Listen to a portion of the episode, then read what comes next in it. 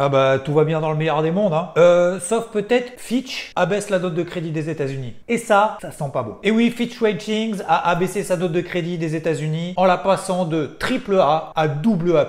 Détérioration de la situation budgétaire et de la gouvernance. Rappelons que Washington a évité de justesse un défaut de paiement. Ça, c'était au mois de juin. Ah bah oui, on l'a déjà oublié. Et finalement, le relèvement du plafond de la dette a eu lieu avec succès, quasiment au dernier moment quand même. hein. Pourquoi Fitch a fait ça? Sachant que la dernière fois qu'il l'avait fait, c'était en 2011. Ça reflète tout simplement la détérioration budgétaire attendue au cours des trois prochaines années. Et il y a aussi une charge de dette publique élevée et surtout croissante au cours des deux dernières décennies, hein, donc ça date pas d'hier. Parce que systématiquement, il y a des impasses sur la limite de la dette, hein, on l'a vécu encore ces derniers mois, et ces fameuses résolutions de dernière minute. Alors, Fitch Ratings, c'est qui finalement? C'est l'une des trois plus grandes agences de notation dont les avis sont suivis de près par les acteurs du marché, les économistes, bref, la finance au sens large. L'autre, c'est Moody's qui maintient toujours sa note AAA pour les États-Unis. Et la troisième, c'est S&P, du nom de Standard Poor's, qui a déjà réduit sa note à AA depuis 2011 lorsqu'il y avait eu des tensions à nouveau lors du relèvement du plafond de la dette des États-Unis. Et entre nous, hein, Standard Poor's, c'est ceux lors des subprimes qui maintenaient euh, leur note de crédit à AAA, alors qu'en réalité ça valait euh, B-.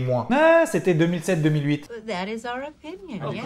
Alors quelles conséquences tout ça? Déjà lorsqu'on a des notations de crédit qui sont plus basses, c'est plus risqué, donc ça te coûte plus cher d'emprunter. Ça, c'est en très grande majorité parce que pour les États-Unis, c'est un peu différent. L'impact risque d'être finalement très léger. Donc en 2011, hein, lorsque S&P a abaissé sa note de crédit des États-Unis, bah, finalement l'impact au cours des années qui ont suivi a été très minime pour les États-Unis. Fitch abaisse aussi sa note de crédit parce que les perspectives ne sont pas bonnes.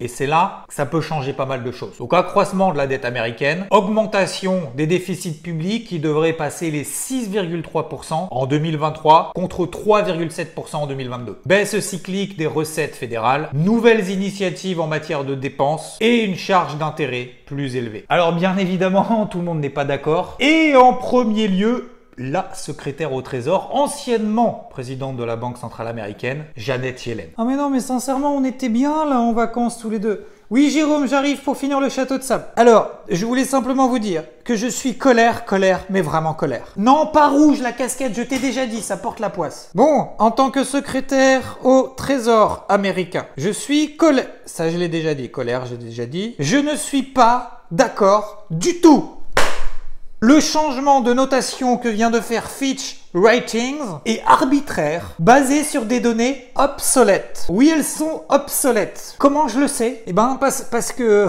Comment on sait euh, qu'elles sont obsolètes? Parce que nous, du coup, on les a les données ou pas? Ah. Voilà. Donc, euh...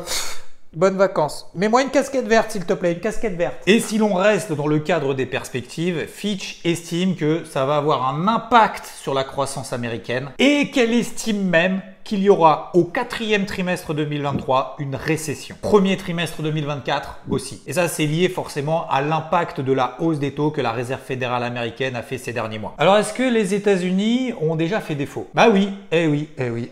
Aussi surprenant que ça peut être, oui. Et pas qu'une fois. 1979, à trois reprises, le Trésor américain été incapable de rembourser les emprunts à court terme, ce qu'on appelle les Un défaut de 121 millions de dollars. Après, disons que le gouvernement américain s'est arrangé pour pas payer les intérêts de retard. Non mais pour vous c'est bon, c'est cadeau. Et dans l'entre-deux-guerres, même chose, incapable de rembourser ses intérêts. Et en 1933, alors oui effectivement ça date, hein, c'était le gouvernement de Roosevelt dans une crise profonde, et ben il a décidé de ne pas rembourser sa dette en lingots d'or. Bah oui, hein, dans les périodes de crise quand même bien profondes, les lingots d'or ça pourrait quand même servir. Donc c'est d'ailleurs généralement dans ces moments-là que l'or fait office de valeur refuge, vraiment qu'on a des crises vraiment profondes. Donc les taux d'intérêt des États-Unis, on l'a vu avec la Fed la semaine dernière, les a relevés à 5,5%. Jérôme Powell d'ailleurs est parti en vacances en se disant tout va bien se passer. Le mur de la dette devrait continuer à augmenter avec cette hausse des coûts de l'emprunt et la hausse des dépenses publiques, ce qui fait un cocktail